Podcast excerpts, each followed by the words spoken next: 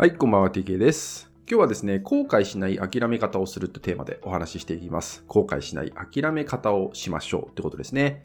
まあ、諦めるときっていうのは後悔しないことが非常に、まあ、心の面においてもね、大事になってきますよとかね、あと後のね、自分自身の行動においても、まあ、非常に大事になってきますよねって話なんだけど、で、今日はその中で、まあ、その後悔しない諦め方をするために何が必要かっていうことと、あとは諦め方を間違えて後悔してしまうと、どんな状態が起きてしまうのかっていうのを話していきます。で、まず、諦めるときっていうので、一番大事な捉え方、考え方っていうのは何かっていうと、自分で決めたことなんだっていうのを自覚するってことが大事です。自分自身で決めたんだっていうのを自分でちゃんと自覚すること。これ非常に大事になってくる。自分の意思で決めたんだっていうのを、えーしっかりと持つことっていうのが、まあ、本当に大切になってきます。今後においてはね、大切になってくるんで、まずここをね、諦めるときは自分で決めるっていうのを大事にしてください。まあなので、誰かに決めてもらうとか、誰かが言ってるから私もっていうのは結構良くないよねっていう風に感じるんですね。そう。それだと、今後も同じことを繰り返すよって。今後も人に引っ張られて、この人もこう言ってるから私もだよねみたいな風になって、自分がどんどんなくなっていくってことになってしまうんですね。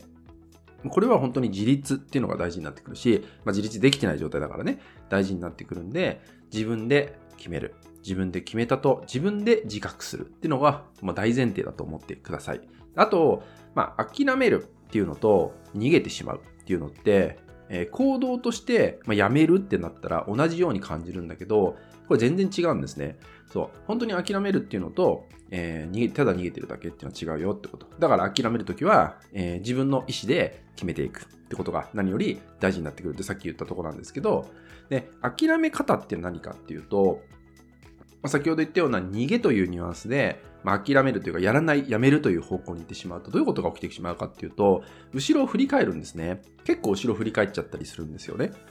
例えば私が諦めて辞めてしまったことによって、じゃ自分のお客さんに申し訳なかったなとか、関わった人に申し訳なかったなみたいな気持ちになっちゃって、対人関係を気にしだしてしまうっていうことも起きてしまったりするんですね。もしくはその逆で、まあ気にしちゃってるからこそなんだけど、気にしないように断固として考えないようにするんだとか、別の道をちゃんと行くんだみたいな風に、もう自分の選択肢をすごく自分で狭めてしまうなんてことも起きちゃって、なんかより心が頑固になっててしまうなんてことも起きちゃったりするんですよね。まあ、柔軟性がなくなってしまう状態ってことですよね。で、それだと、しっかりと自分の意思を持って諦めたんじゃなくて、辛いから逃げてしまったとか、ね、えーわからないから逃げてしまったみたいなとこに、えーなっちゃってるんじゃないかなって思います。あなたはどうでしょう？ちょっとここをね、えーなかなかこう、うまくいかずもやもやして、まあ、諦めようかなと思っちゃってるとか、なんか自信なくなっちゃったなって感じてるんであれば、振り返ってほしいなって思います。で、後悔しない諦め方ってどういうことかっていうと、何か自分で物事をね、始めます。何かやろうとした時って、まあ、わからないことってたくさんあるじゃないですか。で、知らないこともあるし、まあ、実際にやってみた時に、本当に知らないことがまたね、現れてきて、まあ、その壁みたいなのにぶつかるわけですよね。で、壁にぶつかれば当然、心が辛くなる時もありますし、まあ、めんどくさいなって感じてしまうことだってある。場合によっては、えー教わってる人のことを責めてしまったりすることもあるかもしれない。まあ、僕も、え当時、そういうことを経験してるんで、まあ、非常によくわかるんですけど、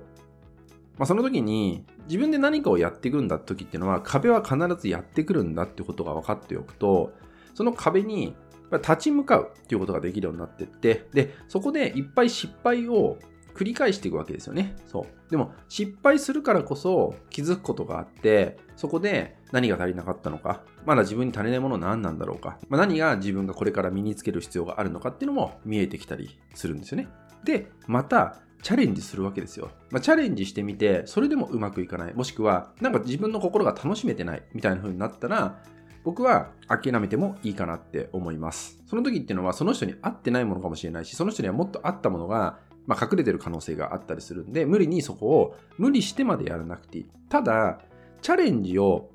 繰り返す。失敗して繰り返してチャレンジして、もう一回失敗して、さらに繰り返してチャレンジしてっていうことをやらずして、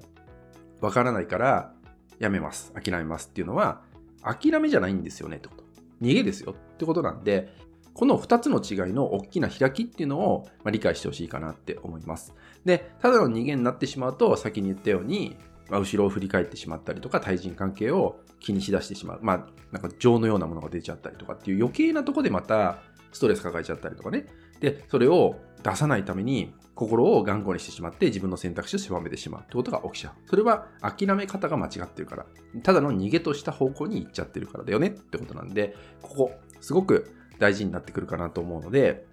自分自身でしっかりと決めること。自分で諦めるというのを決めること。そのためには、チャレンジしたかどうか。失敗を経験したかどうか。その失敗を見つめて前に進んでそこでまた何かを得たのかっていうその経験があったかなかったかっていうのがすごく試されてくる部分かなと思うのでぜひあなたも逃げではなくしっかりと自分の意思で諦めて次のステップに進むってところをね大切にしていただけたらなと思いますはい今日はですね後悔しない諦め方をするというテーマでね、お伝えしていきました。えー、あなたは諦めるという方をね、やってください。逃げるではなくて、諦める、後悔しない諦め方をするってことをぜひ大切にしてください。